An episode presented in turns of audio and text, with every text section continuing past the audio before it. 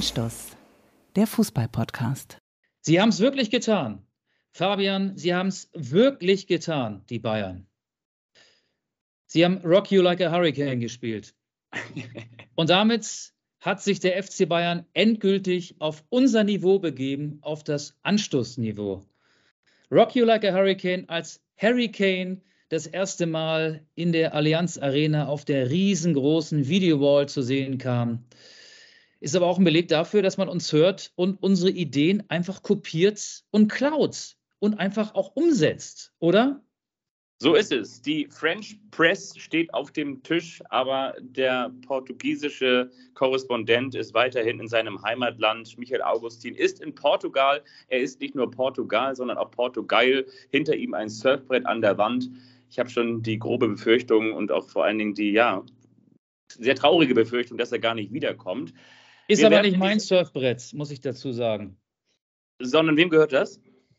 Das gehört dem Vermieter dieses Hauses und ich surfe nach wie vor sehr viel besser im Internet als auf Surfbrettern. Aber ich versuche mich stetig zu verbessern. Du bist nicht der Vicente Lizarazu, der nicht nur ein fantastischer Linksverteidiger war. Oder Luis Figo. Luis Figo hat hier vor kurzem Urlaub gemacht. Er hat an denselben Stränden gesurft wie ich. Der hat nämlich bei Instagram ein Foto gepostet mit einem Surfbrett unterm Arm, Daumen hoch und hat irgendwie was Tolles über den Strand gesagt. Und da war ich auch schon. Das freut mich sehr. Also, wenn der FC Bayern Kane Torhüter hat, könnte diese Folge heißen.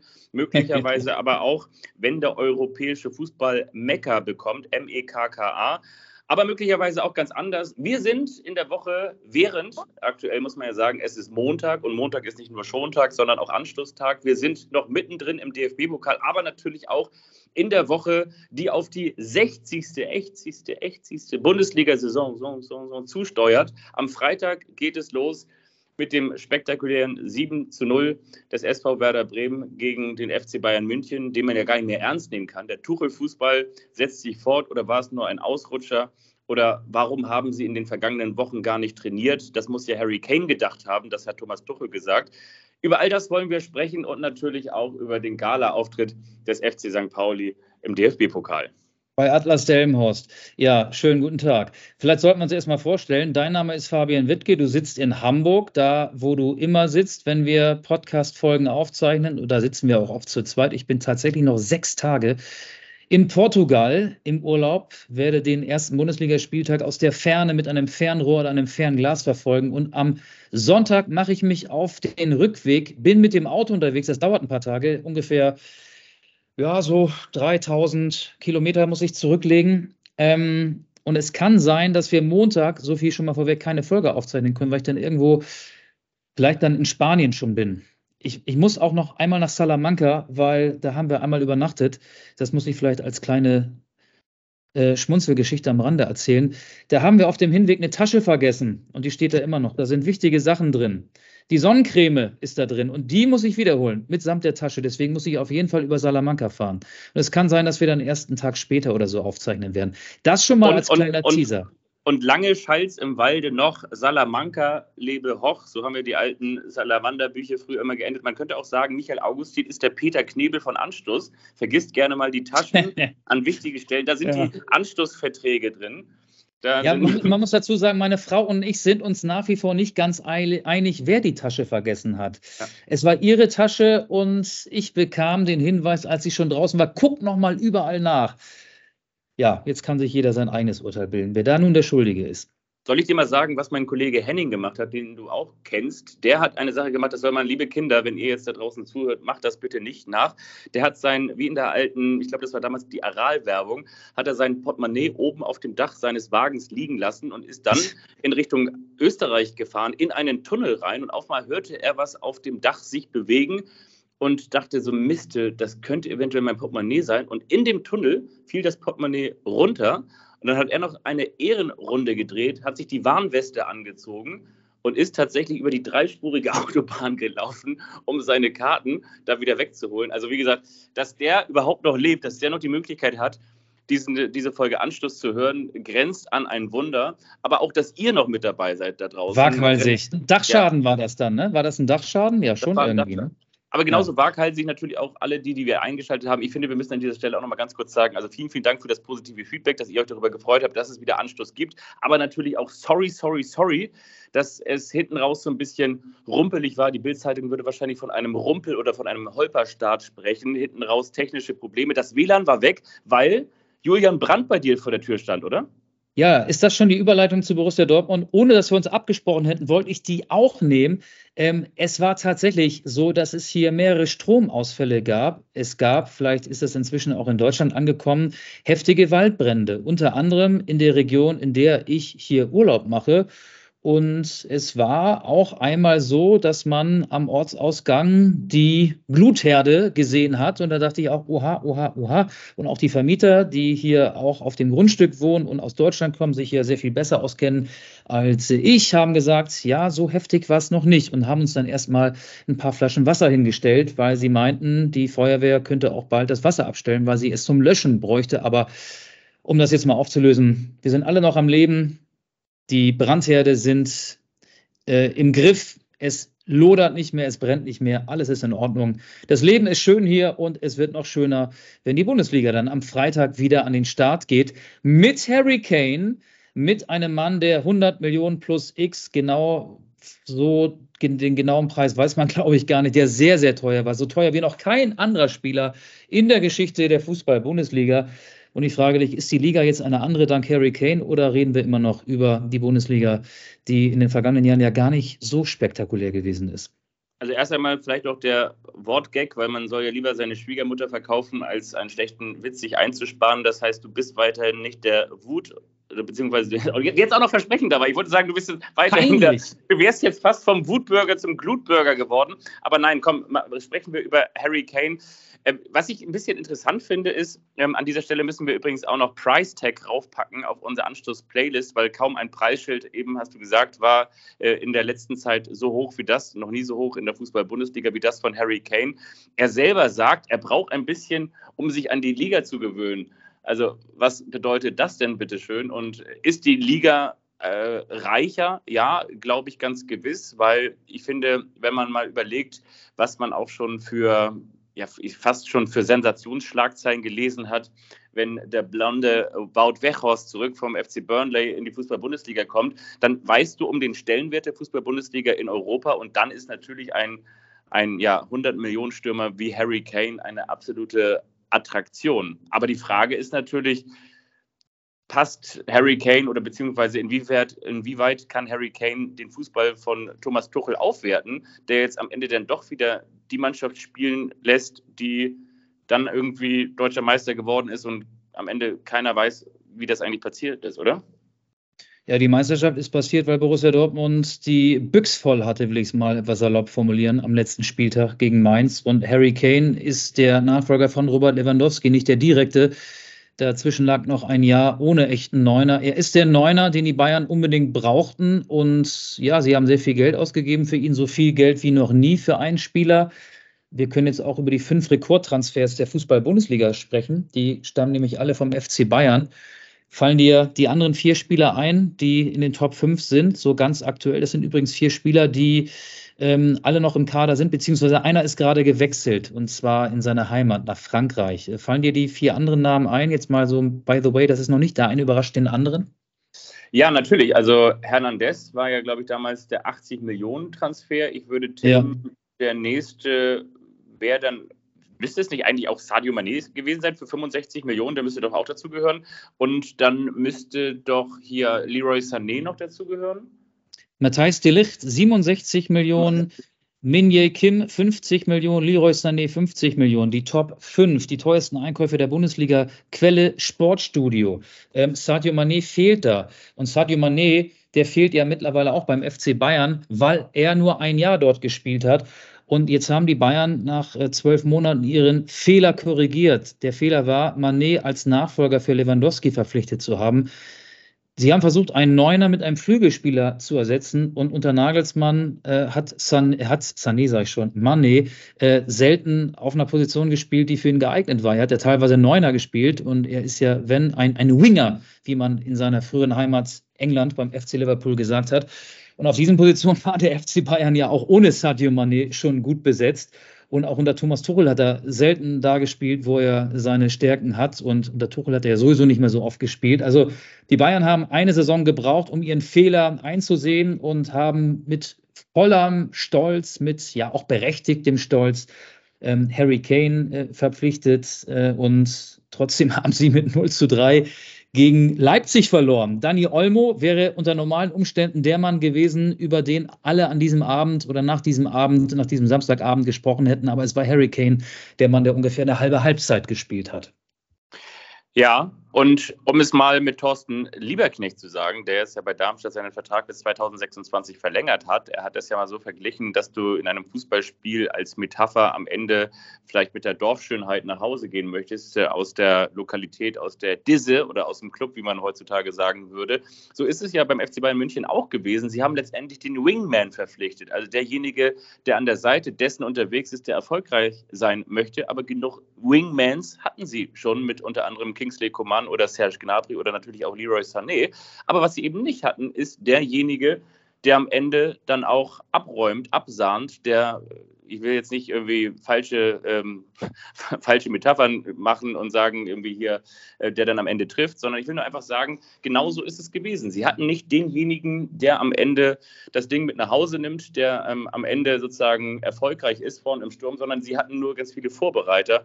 Und ähm, wie gut diese Vorbereiter waren, hat man dann natürlich auch ein bisschen an Erik Maxim Schuppemoting gesehen, dass er derjenige dann war, der dann am Ende sogar noch zum Nutznießer wurde in einer Saison ohne so richtig ähm, international qualifizierten Stürmer. Aber ähm, was ich dich fragen möchte, ist, wie bewertest du denn dieses Supercup-Ergebnis? Wie hat man so schön gelesen, unter anderem beim Kicker, Danny Olmo stiehlt Harry Kane die Show. Das ist natürlich dann sehr, sehr zugespitzt. Aber glaubst du im Ernst, dass RB Leipzig dem FC Bayern auch in der gesamten Saison das Wasser reichen kann?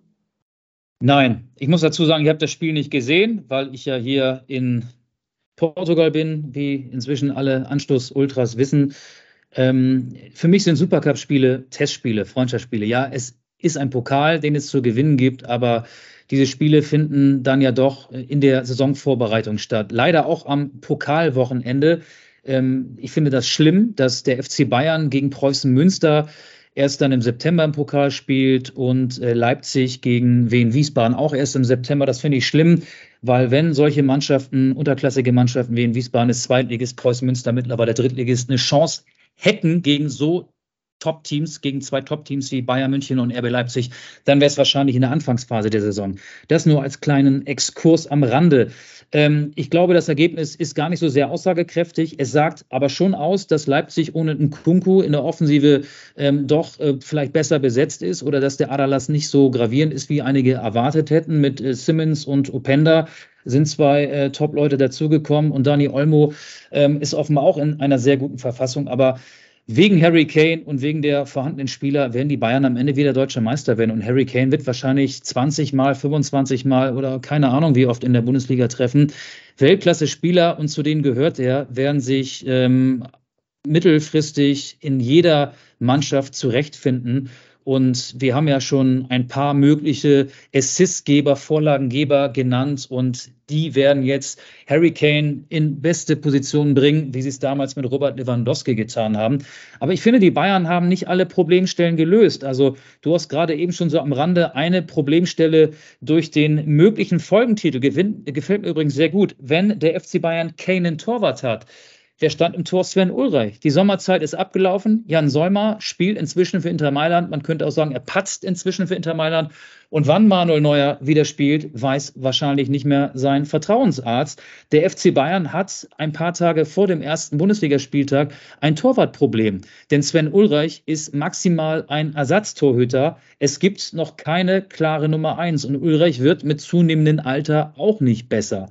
Und was der FC Bayern auch noch hat, der FC Bayern hat noch immer keinen klaren Sechser. Es gibt mit Kimmich und Leimer und Goretzka und mit Gravenberg vier Spieler, die auf dieser Position spielen, aber die haben ihre Stärken nicht so im, ich würde mal sagen, Zweikampf geprägten Bereich des defensiven Mittelfeldes, Leimer ist so der klassische Box-to-Box-Spieler, der zwischen beiden Strafräumen unterwegs ist. Goretzka kann man eh nicht beschreiben. Bei Gravenberg weiß ich ehrlich gesagt nicht, was er ist. Und Josua Kimmich äh, sieht sich ja auch so ein bisschen als äh, Torvorbereiter, als heimlicher Spielmacher und als Vollstrecker. Und auf der Position ist der FC Bayern nicht besser besetzt als in der vergangenen Saison, finde ich.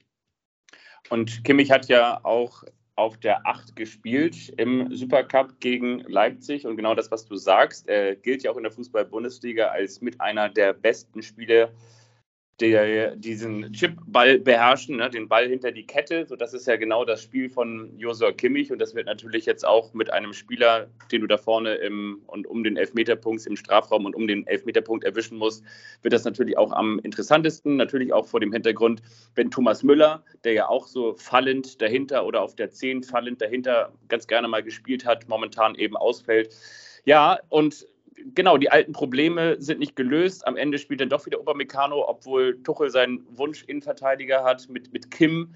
Und ja, ich bin mal gespannt, ob ähm, der FC Bayern München oder beziehungsweise wie der FC Bayern München äh, entsprechend in die Saison startet. Ich glaube nicht, dass sie jetzt gegen Werder Probleme bekommen werden, können wir vielleicht auch noch mal ganz kurz anschneiden. Aber ich finde, die Aussagen, die Thomas Tuchel getätigt hat, sind schon sehr knackig. Und Lothar Matthäus hat es in seiner ja gute Kolumne natürlich auch völlig zu Recht gesagt, dass äh, äh, der Thomas jetzt äh, auch Gefahr läuft, dass er die Kabine verliert. Nee, aber tatsächlich kann ich mir auch vorstellen, wenn du in der Öffentlichkeit an den Mikrofonen natürlich auch immer so ein bisschen charmant, ähm, dass er ehrlich spricht und offen spricht und kein Blatt von Mund nimmt, aber wenn Thomas Tuchel so etwas sagt wie, Harry Kane muss ja gedacht haben, dass wir die vergangenen vier Wochen nicht trainiert haben oder wir spielen jetzt eigentlich so, als würden wir die abgelaufene Saison fortsetzen. ist das nicht Ironie? Ist das nicht Ironie? Also wir beide sind doch, und, und unsere Hörer und Hörerinnen ja doch auch, sind doch äh, humorempfängliche Menschen. Steckt da nicht auch ein bisschen intellektuelle Ironie drin, so wie in diesem Podcast? Also in diesem Podcast habe ich das bislang noch nicht erkannt. Nein, aber ich, ich weiß es nicht, ob, ob, diese Ironie so ankommt. Und ich meine, so ein, so ein 0 zu 3, also okay, klammern wir mal diesen Supercup aus und du sagst, es ist vielleicht so ein bisschen der bessere Telekom Cup von früher oder der Ligapokal von mir aus auch, aber es ist der nächste Titel, den Thomas Tuchel verspielt. DFB-Pokal, Champions League, Supercup. So, da haben wir jetzt den, den nächsten Titel, den er verspielt hat.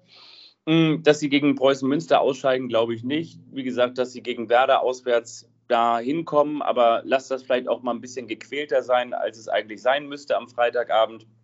Ja, also so richtig viel hat der FC Bayern München noch nicht behoben. Und das, was du auch sagst, jetzt ähm, muss ich gleich nochmal nachschauen, vielleicht weißt du es aus dem Kopf, aber diesen Torhüter, den sie ausleihen wollten, der hat sich jetzt ja für Real Madrid entschieden. Und entsprechend haben sie auf der Torhüterposition auch ein Problem, haben sich natürlich mit, mit Nübel dann irgendwie auch wieder das nächste Problem aufgemacht, dass sie ihn jetzt. Der ist jetzt in Stuttgart. Beim genau, weiter verlegt haben an den VfB Stuttgart. Das wäre doch eigentlich jetzt die Chance für Nübel gewesen, wenn du eigentlich weißt, du gibst Jan Sommer ab. Du weißt, es ist noch nicht klar, wann Neuer zurückkommt. Äh, Im Boulevard wird ja auch schon sehr, ohne Details zu wissen, darüber spek spek spek spek spekuliert. So, danke. Ich muss Spektakuliert. Nochmal auf den Hinterkopf hauen.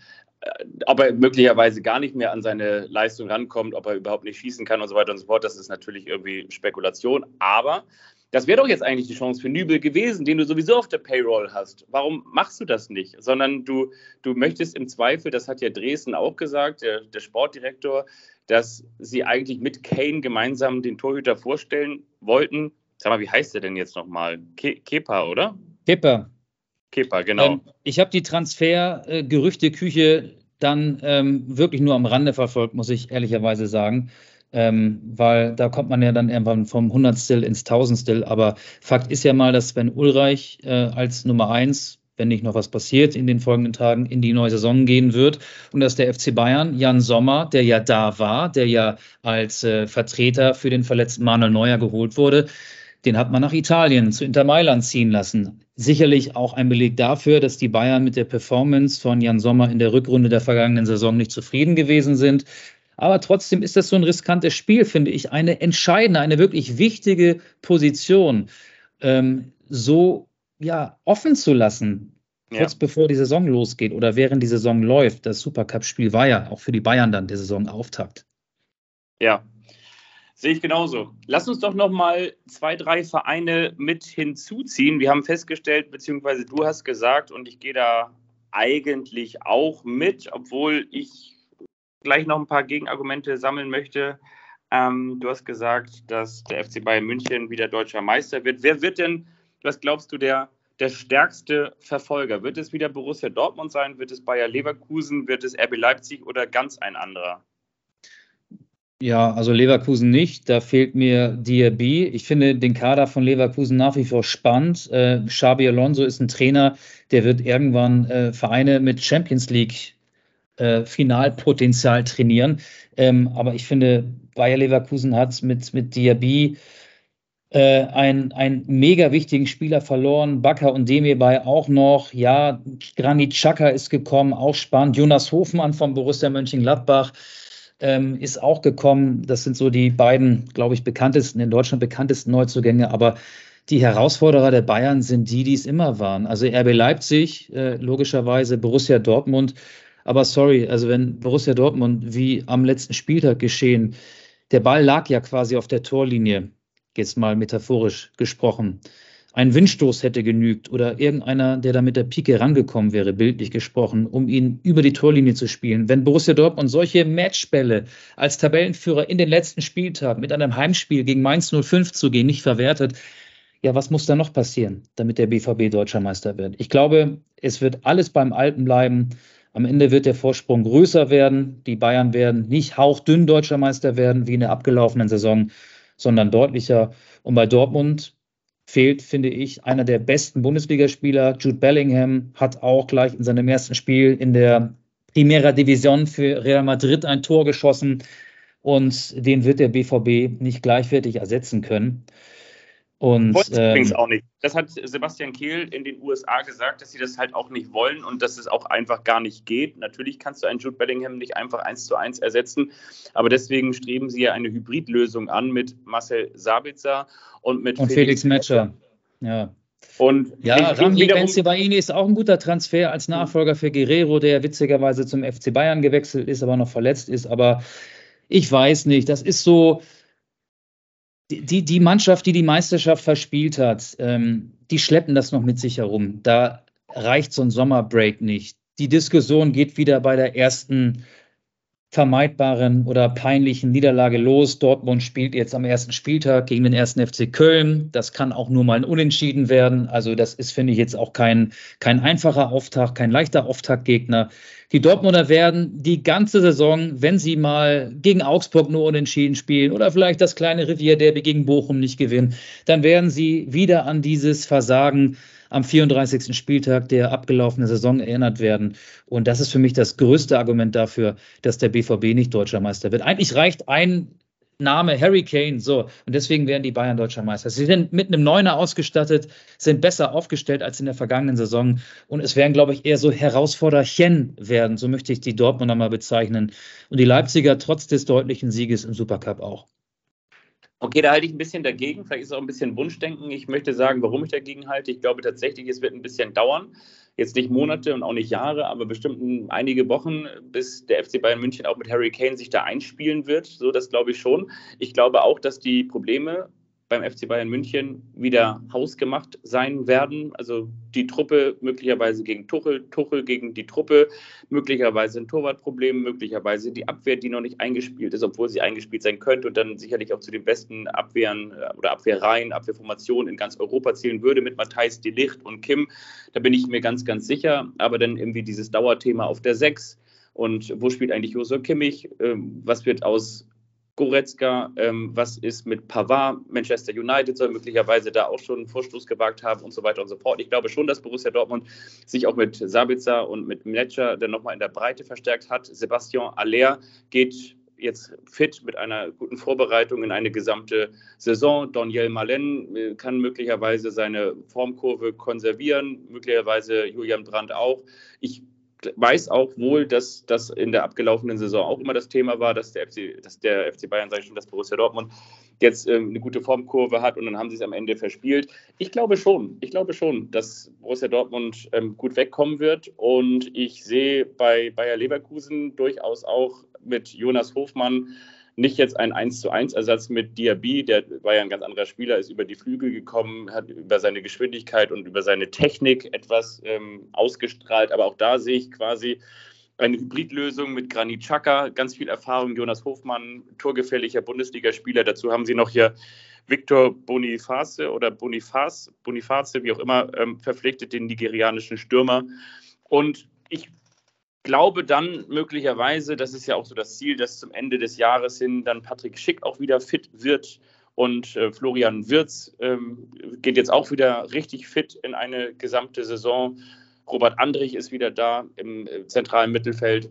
Ich traue auch Bayer Leverkusen eine starke und eine gefestigte und noch bessere Rolle als in der vergangenen Saison zu unter Xabi Alonso. Und bei RB Leipzig, da mache ich auch gleich einen Punkt, da finde ich, ist es auch ganz gut gelungen, den, den Ausfall des Torschützenkönigs gemeinsam mit Niklas Füllkrug oder den, Aus, den Weggang äh, von Kunku zu ersetzen. Zum einen mit, mit Simmons, der auf der einen Seite sicherlich noch als Nachwuchsspieler gilt, aber bei der PSW Eindhoven in der vergangenen Saison als 20-Jähriger schon äh, richtig stark getroffen hat. Ich meine, er hat irgendwie in Deutlich zweistellig auf jeden ja. Fall, ne? Ich glaube, ja. 20 Tore in 43 Spielen. Also, das ist natürlich bei, so, bei Eindhoven auch schon ein richtiges, richtiges Brett. Gilt ja auch als einer der äh, verheißungsvollsten Nachwuchsspieler in, in Europa. Und dann haben sie mit Fabian Carvalho natürlich auch noch einen, der, den du von der Bank bringen kannst von Liverpool. Ich glaube, den haben sie auch nicht ohne Grund nicht verkauft, beziehungsweise keine Kaufoption für RB Leipzig gewährt. Außerdem haben sie mit Openda einen, der, der glaube ich, der zweite hinter Mbappé in der Torschützenliste geworden ist von RC Lens, den hast du auch schon angesprochen. Und dann auch noch ein ähm, mit, mit Benjamin Sesko, den, das ist ja auch einer der vielen, die dann, die dann wieder von RB Leipzig, von RB Salzburg äh, einfach den Konzern gewechselt oder die Filiale gewechselt haben. Das ist so wie wenn du früher in der, in der Filiale von Butnikowski auf Sylt gearbeitet hast und dann nach Hamburg gehen darfst, ähm, dann, dann kannst du denn jetzt in der Filiale dich weiter ausprobieren. Ist ein, ein Stürmer, der auch ähm, schon deutlich zweistellig getroffen hat und in den letzten Jahren auch viele, viele Tore geschossen hat, auch erst 20 ist und von der Statur so ein bisschen an ähm, Dominik ähm, Schoboschlei erinnert. Also großgewachsen, Athletik und ähm, bringt auch sehr viel Technik mit. Also ich glaube ehrlich gesagt, dass RB Leipzig der, der ärgste Verfolger wird. Ich glaube aber auch, dass Borussia Dortmund keine schwächere Saison spielen wird. Und am Ende ähm, ist der FC Bayern München dann zu schlagen, wenn sie sich wie in der vergangenen Saison die Probleme selbst ins Haus holen. Es ehrt dich ja, dass du diesen Versuch startest, die Bundesliga-Saison so spannend wie möglich zu machen. Borussia Dortmund und Bayer Leverkusen vereint ein Schicksal. Wenn es darauf ankommt, sind sie nicht da. Ähm, das tragen beide Vereine in ihrer DNA mittlerweile. Und bei RB Leipzig sehe ich es ähnlich wie du. Die Leipziger sehe ich noch als größeres Herausforderchen der Bayern als Borussia Dortmund weil da eben viele junge Spieler ohne Vorgeschichte sind. Die Leipziger sind gierig danach, nach dem DFB-Pokal und dem Supercup mal den größten und wichtigsten nationalen Titel zu gewinnen. Und ähm, ja, die haben halt keine Geschichte des Scheiterns, die sie mit sich herumschleppen. Aber ich glaube, so spannend wird es dann trotzdem nicht. Aber lass uns doch nochmal über andere Vereine sprechen, die wir spannend finden oder auf deren Entwicklung wir gespannt sind. Äh, wir können ja beide mal einen nennen. Möchtest du zuerst oder soll ich zuerst? Also, ich glaube, es wäre ja naheliegend, wenn ich Werder sage, aber ich kann auch Mönchengladbach sagen. Bei Mönchengladbach sagen. Ja, dann äh, sag du doch mal Werder und ich sag mal Mönchengladbach. ja, das wusste ich, das wusste ich. Ja, okay, genau die wollte ich auch nennen. Dann sag, sag du mal Werder und äh, sag ich mal Werder und du sagst Mönchengladbach, dann fang du mal an. Ja, für mich ist Borussia Mönchengladbach ja, ich weiß, es gab einen hohen Sieg, ich glaube 7 zu 0 in Bersenbrück im DFB-Pokal, aber das ist für mich nur ein zusätzliches Vorbereitungsspiel. Für mich ist Borussia Mönchengladbach tatsächlich ein Abstiegskandidat. Und zwar, ich habe das vor Monaten schon mal angedeutet, als ich die ganzen Abgänge abzeichneten. Das ging los mit Lars Stindl, der relativ frühzeitig gesagt hatte, ich will meine Karriere bei meinem Heimatverein, beim KSC, in der zweiten Liga beenden. Ben Sebaini zu Borussia Dortmund, Jonas Hofmann als letzter, völlig überraschend zu Bayer Leverkusen gewechselt. Da waren selbst die Gladbacher sehr überrascht. Da gab es noch ja ein paar unschöne Worte von, von Roland Wirkus im Nachhinein als äh, Sportdirektor mit auf den Weg für Hofmann. Tyram weg. Das war ein Wirkungstreffer, genau. Nico Elvedi äh, geht wahrscheinlich auch weg. Also eins, zwei, drei, vier, fünf Leistungsträger. Eine Mannschaft braucht ein Gerüst und das waren fünf Spieler, die haben dieses Gladbacher Gerüst über mehr als eine Saison, über viele Saisons gebildet. Und das kann eine Mannschaft nicht so schnell auffangen, auch wenn die, da muss ich wirklich auf meinen Zettel gucken, ähm, die Nachfolger Honorar und äh, Quanchara oder Quanzara heißen, die ja auch in diesem Pokalspiel getroffen haben und auch in der Vorbereitung mehr als nur ein Tor erzielt haben. Ich glaube, mit Gerardo Seoane noch ein neuer Trainer. Dieser Umbruch ist so heftig und die Gladbacher lechzten ja auch äh, mit der äh, Mannschaft aus der vergangenen Saison ähm, nach einer Teilnahme wieder am Europapokal. Ähm, ich glaube, die Gladbacher werden Schwierigkeiten kriegen und könnten für mich der nächste große Traditionsverein äh, werden, der ja so ein kleines Techtelmechtel mit der zweiten Liga eingehen muss. Das wird auf jeden Fall eine ganz enge Saison für die Gladbacher. Also das wird für mich die negative Überraschung. Ich mag diesen Verein, aber ich finde diesen Umbruch zu heftig und muss auch dazu sagen, ich kenne die Neuzugänge zu wenig, als dass ich ihre wahre Leistungsstärke einschätzen könnte. Aber ich habe bei den Gladbachern ein ganz schlechtes Gefühl. Ja, ich habe tatsächlich bei Werder ein ganz schlechtes Gefühl und das liegt jetzt auch nicht nur an dem Pokalausscheiden und dem ähm, ja, 2 zu 3 bei Viktoria Köln. Da muss man natürlich dazu sagen, dass Werder ab der 11. Minute in Unterzahl gespielt hat, weil Amos Pieper die rote Karte wegen einer Notbremse bekommen hat. Aber auch ganz generell, ich finde, Werder droht so ein bisschen sich von dieser Nabi Keita-Verpflichtung blenden zu lassen, beziehungsweise hat sich gefühlt auch in den ersten Wochen davon so ein bisschen blenden lassen. Aber der ist ja verletzt, der hat ja noch gar keinen Qualitätsnachweis erbringen können. Ja, deswegen sage ich ja, sie drohen ja. sich davon blenden zu lassen, weil er eben ähm, natürlich ein riesengroßer Name ist, aber natürlich auch nur deshalb zu Werder gekommen ist, weil er eben diese Verletzungshistorie hat und hat sich bei seinem Auftakt oder wenige Tage nach seinem Auftakt bei, bei Werder dann eben auch wieder so muskulär verletzt, dass man gar nicht weiß, wann er überhaupt wieder zurückkommt. Dann sehe ich im Sturm mit David Kovnacki oder Kovnatski von Fortuna Düsseldorf auch noch nicht denjenigen, der Werder wirklich bereichert, höchstens in der Breite. Aber noch haben die Bremer ja mit Duxch und Füllkrug ein Top-Sturmduo. Oder willst du darauf hinaus, dass Füllkrug den Verein verlässt? Nee, angeblich soll er ja auch bleiben. Angeblich soll er seinen Vertrag ja auch nochmal verlängern. Also das ist ja so dieser Klassiker, dass er seinen Vertrag bis, ich glaube, 2026 verlängert, bekommt er natürlich entsprechend mehr Gehalt, lässt sich aber eine Ausstiegsklausel in den Vertrag schreiben. Das heißt, im kommenden Jahr würde Werder dann eine entsprechende Ablösesumme kassieren und Füllkrug hat die Möglichkeit, im nächsten Jahr zu wechseln und würde jetzt sofort mehr Geld bekommen. Klingt nach Win, Aber wie gesagt, die Mannschaft dahinter muss ja auch funktionieren. Und das traue ich Werder aktuell noch nicht so zu. Und natürlich auch vor dem Hintergrund, dass ich mich frage, wer denn die fünf, sechs Vereine sein sollen, die viel schlechter abschneiden. Ich weiß, jetzt mache ich viel schlecht. Die Abgänge sind vielleicht jetzt noch nicht so gravierend. Da steht unter anderem Lee Buchanan, da steht Niklas Schmidt, der nach Frankreich gegangen ist zum FC Toulouse. Da steht Fabio Chia Rodia, so glaube ich, wird er ausgesprochen, der zu Borussia Mönchengladbach gegangen ist, eher Nachwuchsinverteidiger und unter anderem deren Ehren Dingschi, der verliehen wurde in Richtung Heidenheim. Aber wie gesagt, diese Neuzugänge mit David Kubnatski und Nabi Keita und jetzt Senne Lün, ein, ein Belgier, äh, der ähm, das defensive Mittelfeld verstärken soll.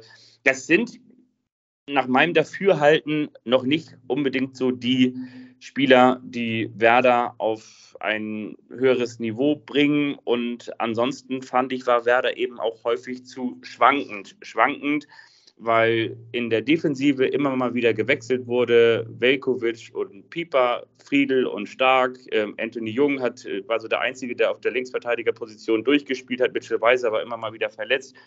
Ich glaube, Werder, um es einfach mal so zu sagen, wird es schwer haben und nicht alleine von Luft und Liebe und auch nicht von Niklas Füllkrug und Marvin Duksch leben können. Würdest du sagen, dass bei Werder das Nabi Richtung Abstiegskampf zeigt? Ja, so ein bisschen. Ja, also ja, definitiv. Also ich glaube, Werder muss zusehen, und das war ja in der vergangenen Saison am Ende auch so, Werder muss zusehen, dass sie auf die 35 plus x Punkte kommen, um dann, weiß ich nicht, wen, aber zum Beispiel Heidenheim, Darmstadt, Augsburg und äh, wie du gesagt hast oder skizziert hast, Borussia Mönchengladbach hinter sich zu lassen. Und ich glaube, das wird du, schwierig. Du hast schon gemerkt, dass ich Nabi statt Navi gesagt habe, ne? Ja, ich habe es verstanden. Hast du verstanden? Okay. Ja, ich sehe Werder nicht so schlecht wie du. Ich will noch zwei Namen nennen, äh, neben denen, die du auch genannt hast. Zwei Spieler, die äh, noch jung sind und Entwicklungspotenzial haben und in der dritten Liga in der vergangenen Saison überzeugend gespielt haben. Nick Woltemade hat beim späteren Aufsteiger Elversberg gespielt, wurde zum Drittligaspieler der Saison gewählt. Ähm, ich habe ja auch mal irgendwie gesagt, äh, ist noch gar nicht so lange her, den hätte ich gerne als St. Pauli-Neuzugang gesehen. Ähm, klar, wenn Duxch und Füllkrug gesetzt sind, dann ist es schwierig für einen dritten Stürmer, sich dort zu etablieren. Aber ich glaube, ähm, wenn der die Eindrücke, die ich von ihm aus der dritten Liga mitbekommen habe, auch jetzt in der kommenden Saison bestätigt, dann wird auch er Werder verstärken. Vielleicht so wie in der Meistersaison Nelson Valdez als Einwechselspieler, der so ein bisschen braucht, aber dann auch regelmäßig seine Tore schießt. Justin Jinma ähm, ist ein Flügelspieler, der eine unfassbare Geschwindigkeit mitbringt. Der hat zuletzt für die zweite Mannschaft von Borussia Dortmund gespielt, da auch in der dritten Liga im zweistelligen Bereich getroffen. Ich glaube, das sind Spieler, ähm, die können Werder helfen, vielleicht nicht von Beginn an, aber die werden vielleicht noch den einen oder anderen überraschen. Und dass Werder in der ersten Runde des DFB-Pokals ausgeschieden ist, das hat es schon so oft gegeben. Ich glaube, von den aktuellen Bundesligisten sind die Bremer diejenigen, die am häufigsten in der ersten Runde gescheitert sind, auch an einem klassentieferen Verein. Ich habe davon eine Zahl gelesen, ich war es elf, elf Mal insgesamt in der Historie. Also das ist jetzt noch kein Alarmsignal, finde ich. Aber der Auftaktgegner ist schwierig mit dem FC Bayern. Ja, Augsburg ist auch, wie jetzt nicht nur am Wochenende gegen Unterhaching, auch häufig gestrandet und gescheitert in den ersten Runden, also in den ersten beiden Runden. Aber ja, wie gesagt, ich finde, dass die, die Konkurrenz einfach, also die direkte Konkurrenz von Werder einfach eingespielter wirkt, souveräner wirkt und ich bin mal gespannt. Also ich will jetzt nicht von diesem schwierigen zweiten Jahr sprechen. Das überlassen wir dann von mir aus gerne anderen Podcast äh, von Ole Werner. Aber ähm, ja, mal, mal schauen. Also ich glaube, Werder wird keine einfache Saison vor sich haben. Gibt es denn für dich, ja, ja, sag. Ja, Gibt es für dich noch ein, ein Überraschungsteam, dem du das so zutraust, nach, nach oben durchzustarten, so wie ich letztes Jahr gesagt habe, Augsburg? Nee, Gibt es ehrlich gesagt nicht. Also ich, ich finde ehrlicherweise, dass sich die Hoffenheimer mit Marius Bülter und Wort Wechost äh, echt gut verstärkt haben. Das könnte eine interessante Offensive werden, aber Baumgartner ist dann gewechselt zu Leipzig. Ähm, nee, fällt mir jetzt spontan nicht ein. Also ein Überraschungsteam sehe ich nicht. Ich würde eher noch so auf ähm, ein, zwei Spieler abzielen, ähm, Wout Weghorst haben wir schon genannt, ist zurück in der Bundesliga, nachdem er zuletzt auch für Manchester United gespielt hat ähm, und ja auch bei der vergangenen EM für, nee, bei der WM für die Niederlande getroffen hat. Ist ja auch schon eine Weile her, Katar 2022. Ähm, wer erinnert sich noch? Die Erinnerungen verschwimmen so langsam, vergilben so langsam. Aber ich finde, es gibt auch noch äh, andere interessante Spieler. Dennis Undaff, auf den bin ich gespannt. Dennis Undaff spielt in der Bundesliga für den VfB Stuttgart. Sein erster Erstligaverein. Sein Ziel ist die EM 2024.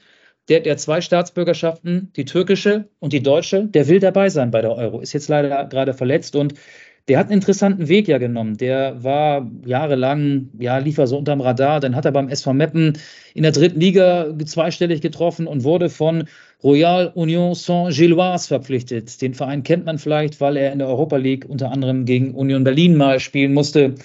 Ähm, da ist er mit diesem Verein aus Belgien von der zweiten in die erste Liga aufgestiegen, wurde in Belgiens äh, erster Liga fast Meister. Da hätte sich fast dieses äh, Wunder vom Betzenberg 1998 in Belgien abgespielt, aber die Belgier haben eine Playoff-Runde, spielen da ihren Meister aus und da wurde Royal Union Saint-Gilloise dann nicht erster, sondern Zweiter. Aber er wurde äh, Torschützenkönig. Ging dann weiter zu Brighton in Albion, weil dieser belgische Verein und Brighton in Albion beide haben denselben Besitzer, denselben Investor. Und zwar ist das ein britischer Pokerprofi. Äh, da kam er zuerst gar nicht so richtig zur Geltung, aber hat hinten raus dann auch noch ein paar Tore geschossen, hat, glaube ich, fünf oder sechs Mal getroffen in der Premier League. Also hat da auch so seinen Fußabdruck hinterlassen und will sich jetzt über Stuttgarts ähm, wahrscheinlich Hansi Flick, wenn das denn noch sein wird, der, der den EM-Kader für 2024 zusammenstellen kann, empfehlen. Auf den bin ich gespannt. Auf welchen Spieler bist du gespannt? Ich bin gespannt auf Kolo Moani, ob er. Aber na, bleibt. Naja, aber bleibt. Nee, also ich, was man so hört, wird er ja definitiv zu Paris Saint-Germain gehen. Und das wiederum würde auch dafür sprechen, dass ja Neymar schon beim Medizincheck in Saudi-Arabien sein soll. Ey, wie, wie doll nervt das eigentlich, dass so viele, können wir auch nochmal drüber sprechen, finde ich, so viele Top-Leute nach Saudi-Arabien wechseln. Ähm, Maldini, der italienische Nationaltrainer, Europameistertrainer 2021, ähm, ist ja jetzt auch nicht mehr italienischer Nationaltrainer. Man rechnet damit, dass demnächst sein Wechsel äh, nach Saudi-Arabien, also als Nationaltrainer Saudi-Arabiens, bekannt gegeben wird. Äh, Cristiano Ronaldo war der erste, Benzema, Golo Kante, Roberto Firmino, äh, Jordan Henderson, ey, der, der zwölf Jahre beim FC Liverpool gespielt hat, der, der sich äh, für die Rechte der LGQTB-Bewegung stark gemacht hat, der wechselt in das Land, äh, wo Gefängnisstrafe ausgesprochen wird, wenn jemand ähm, ja, homosexuell ist. Also ich, klar, die Motivation ist das Geld, aber mich, mich nervt das. Das hat mir echt so ein bisschen den Spaß an dem Fußball verdorben, dass so viele Top-Leute aus unterschiedlichen Ligen, Jordan Henderson hat so, war so das negative i-Tüpfelchen nach Saudi-Arabien wechseln. Wie ging es dir damit? Wir machen jetzt ja. einen kleinen Exkurs, sorry, aber irgendwie hatte ich nee, das ich Thema wollte, auf meiner Agenda wir können das gerne so machen. Guck mal, ich bin ja so gut vorbereitet, dass ich habe ja unterschiedliche, der eine überrascht den anderen vorbereitet und dann greife ich nur einfach in meine kleine Box, wo die ganzen Karteikarten drin stecken, so wie man früher die, CD-ROMs, wo Anstoß 3 drin war und man dann die CD ausgepackt hat, um sie in den Rechner zu packen, um erstmal 24 Stunden am Stück drei Saisons durchzuspielen vor lauter Vorfreude auf die neue Saison. Genauso habe ich ja natürlich auch unterschiedliche Themen vorbereitet. Saudi-Arabien ist ein großes Thema, Liverpool hat drei Spieler verloren. Jürgen Klopp spricht von einem massiven Eingriff, aber natürlich ist die Motivation Information, das Geld Sadio Mané zum Beispiel soll jetzt 40 Millionen netto bekommen, Jordan Henderson 38 Millionen netto pro Saison. RB Salzburg hat Matthias Jeißle gefeuert, weil der. Finde ich geil. Finde ich gut. Finde ich gut. Slaven ja. Bilic, Steven Gerrard, die sind auch da als Trainer. Ja. Ey, krasse Namen. Aber es ist natürlich auch so, es ist natürlich auch so, dass dieses Geld, das ist ja nicht nur durch diese Golftour, haben wir ja schon mal drüber gesprochen, aber haben wir da schon mal drüber gesprochen? Ich glaube, wir haben da aber auch schon mal drüber Ja, gesprochen. haben wir schon mal drüber gesprochen. Meine, weißt du, wenn du im Prinzip, also wenn dir jetzt jemand sagt, also Mbappé ist ja momentan nicht mehr so ganz aktuell, aber der hätte oder der sollte, oder das waren zumindest die Gerüchte, die gesagt haben, der hätte 700 Millionen pro Saison bekommen. Ob das jetzt brutto oder netto ist, ist ja völlig egal, aber das ist halt so aberwitzig und das ist halt auch echt so eklig und ich bin wirklich gar kein Neidbürger, aber weißt du, wenn du einem Spieler 700 Millionen Euro pro Saison bezahlst, dann muss man wirklich irgendwann die Frage stellen, haben wir auf dieser Welt nicht irgendwie auch andere Probleme? Und man kann das auch nicht miteinander vergleichen, das weiß ich wohl, weil das Geld immer nur für einen Case, für ein Thema zur Verfügung gestellt wird, für ein Projekt. Das wäre dann Kilian Mbappé und das Geld gibt es sonst nicht, sondern eben nur dafür. Das ist mir schon auch klar. Aber trotzdem finde ich, ist es so eklig und so absurd, dass ein Spieler 700 Millionen Euro pro Saison verdienen soll und wir, keine Ahnung was, immer noch auf anderen, ja, es ist Populismus und es ist wahrscheinlich auch ein bisschen Polemik vor allen Dingen, ähm, die mit durchschwingt, aber du kannst dich irgendwie auf Brunnen Bauprojekte irgendwo in Afrika verzichten und gleichzeitig jemandem 700 Millionen pro Saison bezahlen. Und gleichzeitig, jetzt brechen wir es wieder runter auf unseren Fußball-Podcast, ist es natürlich auch so, dass auch die Champions League, der wichtigste Wettbewerb in Europa, massiv an Qualität verliert, wenn solche Spieler wie Neymar, wie möglicherweise auch noch Mbappé, wie Jordan Henderson, wie, wie du sie alle angesprochen hast, Kanté, Mané und so, wenn, wenn sie alle gehen, ähm, dann ist das auch sportlich natürlich äh, mit einer schwindenden Attraktivität der Champions League verbunden. Ja, dann müssen wir jetzt alle die saudi-arabische Liga, ich weiß nicht mehr, wie sie heißt, gucken, macht ja auch kein Mensch. Also die Qualität wird auch nicht so äh, hoch sein. Und äh, ich wünsche der saudi-arabischen Nationalmannschaft schon jetzt ähm, den größtmöglichen Misserfolg für die WM 2026, sollte sie sich qualifizieren. Äh, dieses Thema Brunnenbau, total richtig, was du sagst. Einen anderen ähm, Geschmack hätte es ja, wenn Jordan Henderson beispielsweise sagen würde, ich verdiene jetzt ganz viel Geld und das investiere ich dafür, dass in ähm, Afrika Brunnen gebaut werden. Das wäre dann etwas anderes, aber ich glaube, das ist nicht die Motivation der meisten Fußballer, die sich für einen Wechsel nach Saudi-Arabien entschieden haben. Ja, ja, es ist halt wirklich, es ist halt wirklich absurd, weil das nicht nur eben so ein kleines Marketingprojekt war mit CR7, Cristiano Ronaldo, sondern das ist jetzt mittlerweile eben eine, eine Schieflage. Und deswegen habe ich ja auch gesagt, also wenn der europäische Fußball Mecker bekommt, das könnte eben auch ein Folgentitel sein, weil das schon einfach krass ist, dass ja Spieler, die die jetzt äh, vielleicht auch in der Blüte ihrer Karriere sind, die jetzt nicht nur sagen, hätten raus, vergolde ich mir nochmal den Arsch, der ohnehin schon Gold ist, sondern ich ähm, gehe jetzt einfach weg, weil Geld dann irgendwie doch am Ende alles ist äh, in, in meiner Welt. Ist schon, ist schon ziemlich krass. Aber auf der anderen Seite, ich habe das neulich auch mal, ich weiß gar nicht mehr, wo das war, aber gelesen, dass Saudi-Arabien anders als andere Fußballkulturen, die auch mit Geld um sich geworfen haben, zum Beispiel die Emiraten, äh, ne, die, in, die, die Dubai und äh, Abu Dhabis und die auch irgendwie die Spieler natürlich gelockt haben, weiß ich, unter anderem natürlich sind das ganz andere Summen wie, wie aktuell bezahlt werden, aber weiß ich, äh, das fing ja schon damals an mit Mario Basler, Stefan Effenberg oder äh, Pierre-Michel Lasogga oder die, die Chinesen. Ja, wobei der ist nach Katar gegangen. Du, meinst die Emirate insgesamt, ne? Also ja, die Vereinigten insgesamt. Arabischen Emirate ja. und das Emirat Katar. Okay, ja. Ja, die haben natürlich deutlich weniger Fußballkultur und auch weniger Fußballtradition. Und das gilt übrigens auch für China, die ja auch mal gewagt haben, große Marketingverpflichtungen mit, weiß ich, nicht nur Arnautovic, Sandro Wagner hat davon profitiert. Ähm, hier, wie heißt er noch? Der, Anthony Modest. Der, ja, oder hier der, wie hieß er noch, der äh, argentinische Stürmer, der ähm, bei Manchester City und auch bei United gespielt hat. Ähm, von Boca Juniors. Wie heißt der denn noch, der äh, mit der Zahnspange? Der mit den ja. kurz geschorenen Haaren. Ja, ja, ich, ich sehe ihn vor mir. Das ist, das, ist, das ist die Hitze hier. Ähm, ja, ich glaube, den haben Sie doch auch damals Schreibt es in die Kommentare, wenn ihr uns auf die Sprünge helfen wollt. Aber ich hatte dich ja unterbrochen mit meinem kleinen Ausflug Richtung Saudi-Arabien. Ich hatte dich ja eigentlich gefragt, auf welchen Spieler bist du gespannt in der kommenden Bundesliga-Saison? Du hast dann Randall Kolomuani genannt. Ähm, und wolltest du noch jemand anderes nennen?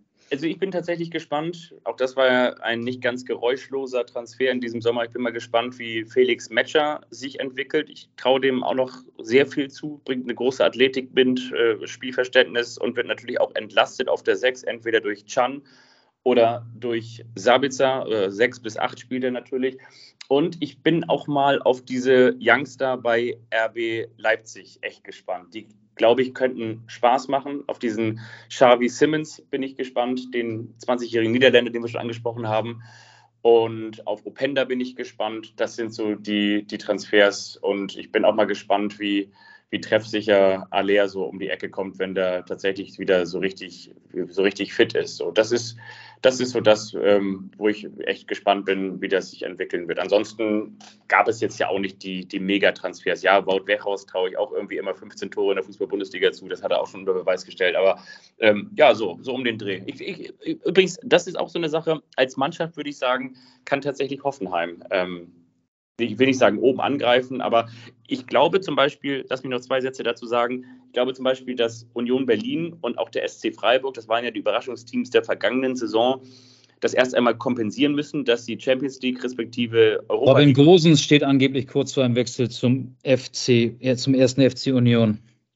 Ja, und ich, ich glaube, dass, dass die beiden äh, Vereine ähm, eben durch diese Mehrfachbelastung dann einfach ähm, das nicht mehr so abrufen können. Bei Union Berlin kommt noch dazu, dass sich äh, Rani Kidira verletzt hat. Das wäre für mich übrigens auch so ein Kandidat gewesen. Ich habe Rani Kidira, hätte er jetzt oder wäre jetzt fit geblieben und ähm, ich hätte ihm durchaus zugetraut, dass er eine starke Saison mit Union Berlin spielt und das ist eine ganz gewagte These und dann im kommenden Jahr als Sechser mit zur Heim-EM fährt. Das hätte ich ihm durchaus zugetraut. Aber. Ähm, das wäre dann die Replik von Hansi Flick auf die Kritik von Oliver Runert gewesen. Der hat ja äh, dem Bundestrainer vorgeworfen, er würde nicht nach dem Leistungsprinzip aufstellen, weil ja zuletzt kein Spieler von Union Berlin für die Nationalmannschaft nominiert worden wäre. Genau, genau. Aber jetzt muss man erstmal gucken. Jetzt heißt es, dass Rani Kedira bis auf weiteres fehlt. Jetzt haben wir ganz viele ähm, Abstecher gemacht. Ähm, wollen wir unsere Lieblingsrubrik an den Start bringen, bevor wir auch noch einen absoluten Filmtipp loswerden wollen? Äh, ja, die Lieblingsrubrik, auch diesmal ohne Opener. Du hast das ja in der vergangenen Folge so schön aufgelöst. Der ist uns an der Grenze verloren gegangen. Also ich bin, würde ich mal sagen, mit äh, leichtem Produktionsbesteck hier in meine Urlaubsresidenz nach Portugal gefahren. Ähm, so die ganzen kleinen äh, süßen Sachen, die wir da so einbauen, Dazu gehört auch der Opener. Für der eine überrascht den anderen habe ich nicht dabei und deswegen gibt es jetzt ein Fingerschnippen von mir. Das war sogar mehr als ein Schnipp. Ich hoffe, man hat es gehört. Und jetzt darf der eine den anderen überraschen, Fabian. Fang du gerne an und überrasch mich. Ich habe witzigerweise tatsächlich in dem Thema oder in Bezug auf das Thema ähm, Saudi-Arabien unter anderem drei Spieler vorbereitet, die auch nach Saudi-Arabien gegangen sind, die auch mal in der Fußball-Bundesliga gespielt haben. Kannst du, ohne dass ich dir einen Tipp gebe, schon mal einen nennen? Ja, Roberto Firmino, Hoffenheim. Sehr, sehr gut, ist schon mal richtig. Hast du noch einen zweiten?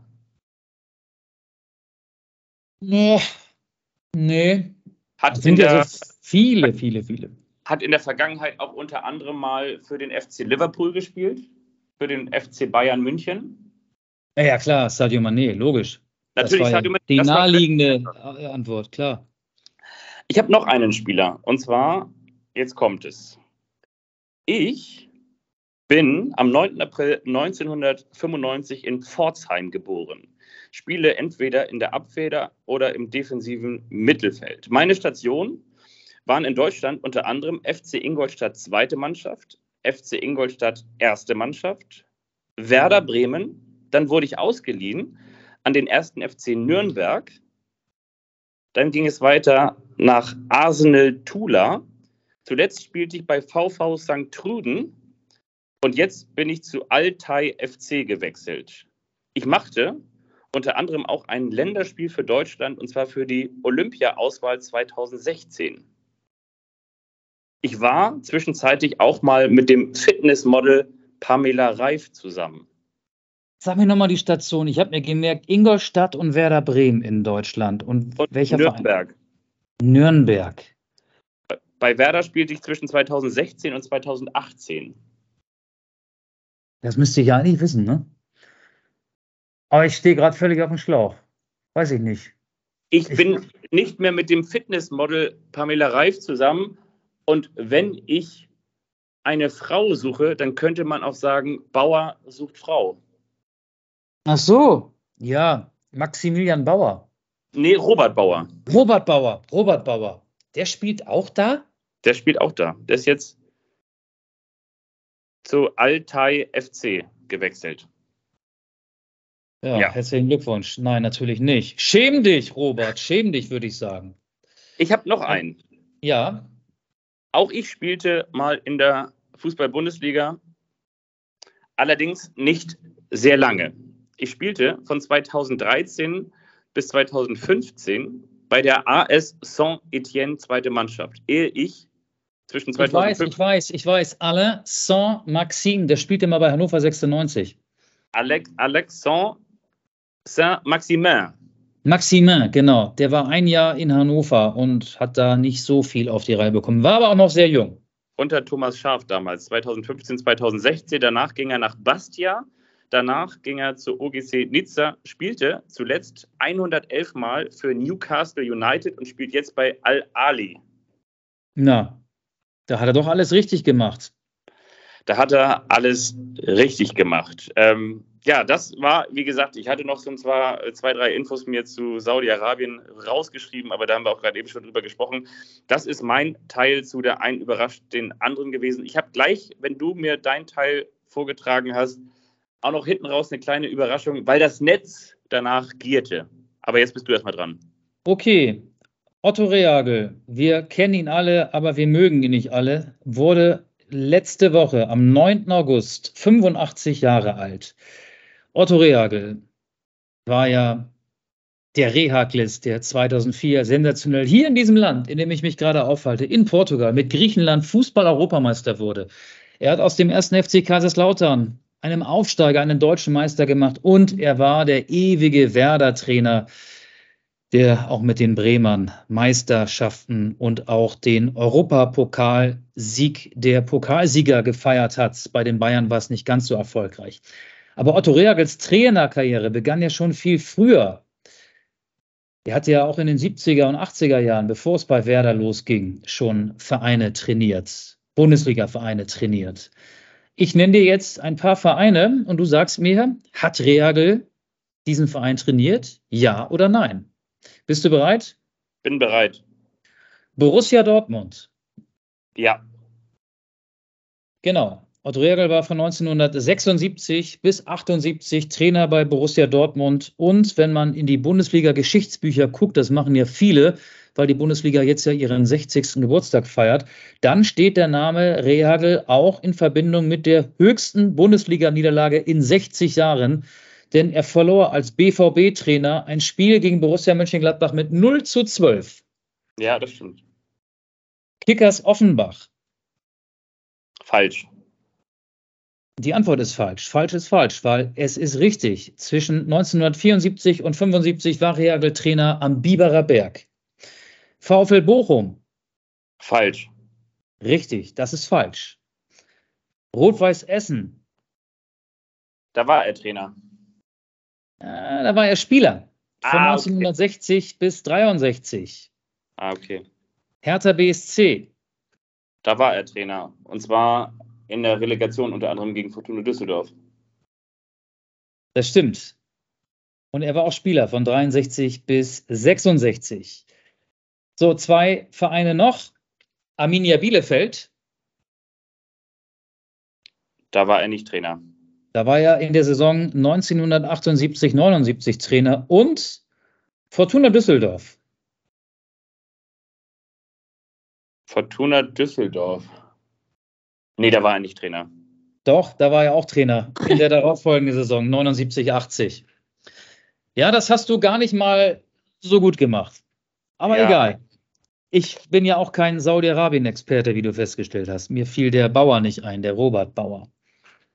Ah, Okay, ja, ähm, das tut mir sehr leid, aber vielen Dank, dass du uns damit bereichert hast. Das Netz, ne? also vielen Dank für euer Feedback über Twitter und natürlich auch über Instagram, Anstoß unterstrich Podcast, hat gesagt, was gibt es möglicherweise noch zum, ich, ich kann nicht mehr sprechen, es ist so warm hier mittlerweile in Hamburg, ich kann gar nicht mehr richtig reden, ich muss mehr, mehr trinken und vor allen Dingen nicht immer nur Rosé.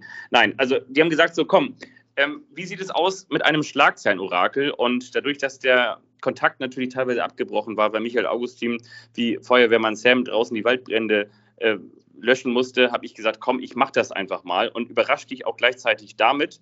Und deshalb habe ich für den ersten Spieltag der 60. Bundesliga-Saison einfach mal fünf Schlagzeilen kreiert. Was hältst du davon? Ja, gut, ich lehne mich zurück und höre dir einfach mal zu. Also, Bayer Leverkusen spielt am Sonnabend gegen RB Leipzig. Für die Älteren unter uns. Danis nächster Sahnetag. Also, ne, Dani Sahne, kennen wir noch von früher aus der Mhm, ja, Werbung. Habe ich kapiert. Danis nächster Sahnetag. Olmo schockt Bayer Feier zum Auftakt 0 zu 2. Ja, okay. Ja? Das ist wahrscheinlich die Bildzeitung. Jetzt Ich kommt. tippe, dass das Spiel unentschieden ausgeht. Okay. Das nächste Spiel ist Hoffenheim gegen Freiburg. Mit Powerfriese aus der Leistungskrise. Blonder Wout verhaut Freiburg. Hoffenheim 3 zu 0 zum Startsieg. Ja, ich bin bei Freiburg gespannt auf Noah Atubolu, der deutsche U21-Nationaltorhüter, der jetzt ja die Nummer 1 ist, Nachfolger von Marc Flecken. Und ich glaube, das ist ein richtig guter. Äh, Für mich gibt es jetzt keine Schlagzeilen, das müsste ich spontan machen. Und dann müssten wir zu viele Äs und Ös rausschneiden, weil die gibt es bei mir immer, wenn ich überlege. Ich kann ja nicht ohne zu sprechen denken. Ähm, deswegen ist das jetzt ein Solo für Wittke. Hoffenheim gewinnt gegen Freiburg, ja, hoffentlich nicht, sag ich. Borussia Dortmund gegen den ersten FC Köln. Die Schlagzeile Aller 2, Alav 0. BVB überzeugt. Also 2 zu 0, ohne Schnörkel, einfach sicher drei Punkte zum Auftakt. Glaubst du auch daran? Ich glaube, dass der erste FC Köln dank Leert Packerada einen Punkt aus Dortmund mitnehmen wird. Okay. Dann habe ich Heidenspaß beim Saisonauftakt. Schmidt nimmt erste Bundesliga-Punkte mit. 2 zu 2 beim VfL Wolfsburg. Ich sag sogar, dass Heidenheim da gewinnt. Okay, okay, okay, okay. 0 zu 6. OW. Schlittert Werner in die erste Werder-Krise. OW, ne, wird geschrieben O.W. Ole Werner. 0 zu Ah. 6 schlittert Werner in die erste Werder-Krise. Und dann werden auch noch die fehlenden Neuzugänge, also die ja noch angekündigt sind, aber noch nicht da sind, noch mit verwurstelt in der Aufzählung. Ja, das sind meine fünf Ideen zum Auftakt in die 60. Bundesliga-Saison. Ich glaube auch, dass Werder gegen die Bayern wie eigentlich immer keine Chance haben wird. Aber 0 zu 6 wird es nicht ausgehen. Es wird eine knappere Niederlage. Ja, okay. Das dachte man letztes Jahr auch. Ne? Dann ist, glaube ich, Freiburg mit, äh, Freiburg, sage ich schon, Frankfurt mit 1 zu 6 unter die häufig zitierten Räder gekommen. Liebe Freunde, wir drehen noch ganz große Räder, denn wir müssen auf jeden Fall nochmal darauf hinweisen und nicht nur, weil du der Autor eines wunderbaren Films bist, den ich selber noch nicht gesehen habe, aber ich kann mir vorstellen, es wird ein ganz großer Film. Jetzt lehnst du dich aber weit aus dem Fenster. Ja, natürlich. Ach, natürlich. Ich kenne dich ja. Ich kenne dich ja nicht nur als Freund und Podcaster, sondern auch als wunderbaren Reporter und Journalisten. Das heißt, du hast einen Film über die letzten Monate, Schrägstrich Wochen von Finn Bartels gemacht und der läuft jetzt am Sonntag im NDR Fernsehen. Ist das richtig? Ja, das stimmt. Über die letzte Woche ähm, vor seinem, ehrlich gesagt, war es die letzte Woche vor seinem letzten Heimspiel. Die Woche vor seinem letzten Heimspiel, da wurde er dann ja verabschiedet. Ähm, der läuft im NDR Fernsehen am Sonntag, 20. August. Die Uhrzeit, ja, bisschen, bisschen früh eigentlich, 23.35 Uhr aber man kann den auch in der Mediathek sehen oder auf der NDR-Homepage oder bei YouTube. Das alles dann äh, kurz vor oder kurz nach der Ausstrahlung. Also man muss dann nicht am Sonntag wach sein, aber man kann. Man kann. Genau, der läuft dann. Und ähm, dann lernt man Finn Bartels wahrscheinlich ein bisschen besser kennen. Ist ein guter Typ, der auch schlagfertig ist, wie ich finde. In welchen Situationen und mit wem hast du für diesen Film gedreht? Also warst du bei Finn auch zu Hause oder wo hast du ihn begleitet? Mit wem hast du alles gesprochen? Ähm, ich habe ihn begleitet, ähm, natürlich am Trainingsgelände von, von Holstein Kiel. Da, wir haben längere Interviews geführt, eins äh, in dem Umfeld, in dem legendären Bauwagen, in dem wir mal eine Podcast-Folge aufgezeichnet haben. Am Trainingszentrum von Holstein Kiel steht ein umgerüsteter Bauwagen. Das ist wirklich sehr schön da. Und zu Hause bei ihm, genau, dann waren wir noch an einem Strand an der Ostsee, zu dem er eine sehr enge Verbindung hat. Dann war, war ich bei seinem letzten Heimspiel, das war gegen St. Pauli. Und dann habe ich mit äh, ehemaligen Weggefährten gesprochen, die äh, ihn kennengelernt haben auf seinen vorherigen Stationen. Bei Werder Bremen war er. Da habe ich mit Philipp Bargfrede gesprochen, mit dem er befreundet ist. Dann habe ich mit Ole Werner gesprochen, der ist jetzt Werder-Trainer, ja, aber ist halt auch ein Jugendfreund. Die beiden haben zusammen in der Jugend Fußball gespielt für Holstein Kiel. Mit Fabian Boll habe ich gesprochen über die Zeit beim FC St. Pauli und über den Mann, der ihn damals in die Bundesliga geholt hat. Das war Frank Pagelsdorf. Denn er wechselte ja von einem Oberliga-Absteiger, damals war die Oberliga noch die dritthöchste Spielklasse, Holstein Kiel, in die erste Liga zu Hansa Rostock. Das waren die Gesprächspartner. Und daraus ist ein 30-minütiger Film entstanden. Also so eine halbe Anstoßlänge hat er, würde ich mal sagen, grob. Und wie heißt der? Vom Start bis Finn, also Fin, Frankreich Ende? Ähm, der heißt Finito. Also wirklich? Ja, ja, genau. Also das finde ich gut. Das, das Ende einer Karriere, so heißt der, genau. Das finde ich gut. Und jetzt am Sonntag, also im NDR Fernsehen, gibt es schon wieder den Sportclub. Ansonsten würde ich sagen, ähm, nach dem Sportclub wahrscheinlich. Ja, genau, genau. Den gibt es und danach dann, richtig. Danach dann und außerdem in der ARD Mediathek und bei YouTube wahrscheinlich dann in der Woche darauf spätestens, oder? Ja, genau. Und dann auf der NDR-Homepage. Also es gibt verschiedene Möglichkeiten, diesen Film zu sehen, wenn man eben äh, kein lineares Fernsehen nutzt oder, oder nicht kann. Also man, es, man kann ihn auch hinterher oder auch vorher schon gucken oder noch gucken. Und ich als großer Hansa Rostock-Fan freue mich natürlich ganz besonders auf diesen Film. Nein, ich freue mich wirklich drauf. Also Finn Bartels ist ein absolut super Typ und eine norddeutsche Figur. Cool, ich bin echt gespannt. Du hast ja schon mir ganz viel dazu erzählt und ähm, ich bin echt mal gespannt. Also Finito unbedingt genauso suchen in der ARD-Mediathek, weil aus Erfahrung muss man sagen, es ist nicht immer ganz leicht, Inhalte in der ARD-Mediathek zu finden, aber wenn ihr Finito eingibt, dann bin ich mir ziemlich sicher, werdet ihr diesen Film sehen und ansonsten werden ja, das. Oder, oder guckt in der NDR-Mediathek nach, da wird er auf jeden Fall dann äh, zu sehen sein. Die ist ein bisschen übersichtlicher. Da ist nicht ganz so viel Material, das man durchstöbern muss. Aber ansonsten ja. posten wir das natürlich auch auf unserem Kanal und das ist natürlich, wie alle wissen, mit Amsterdam der größte im Internet. Das stimmt. Und ihr seid ja clevere Menschen und Recherchekönige und Königinnen. Also jeder wird den Weg zum Film finden. Und ich finde, dass wir noch einen Song oder vielleicht auch zwei, bei mir wird es aber nur einer sein, auf unsere Playlist bei Spotify packen sollten. Die heißt Anstoß. Ich bin ja im Land, in dem 2004 die Fußball-EM stattgefunden hat. Otto Reakles, eben klang sein Name schon mal an. Damals war der EM-Song Forza von Nelly Furtado, die auch Portugiesin ist. Das ist mein Beitrag für unsere Liste. Und du hast ja schon was gesagt, ne? Price, Price Tag. Tag. Price Tag, genau. Ähm, von Katie, schieß mich tot, weiß ich auch nicht, aber Price Tag heißt der Song. Ähm, we don't talk about the money, money, money, na, na, na, Price Tag. Bevor ich jetzt anfange zu singen, soll sie das lieber machen, hört euch diesen Song an. Ähm, ich bedanke mich fürs Einschalten. Wir hoffen natürlich, dass es eine großartige Saison wird, egal von wem ihr Fan seid.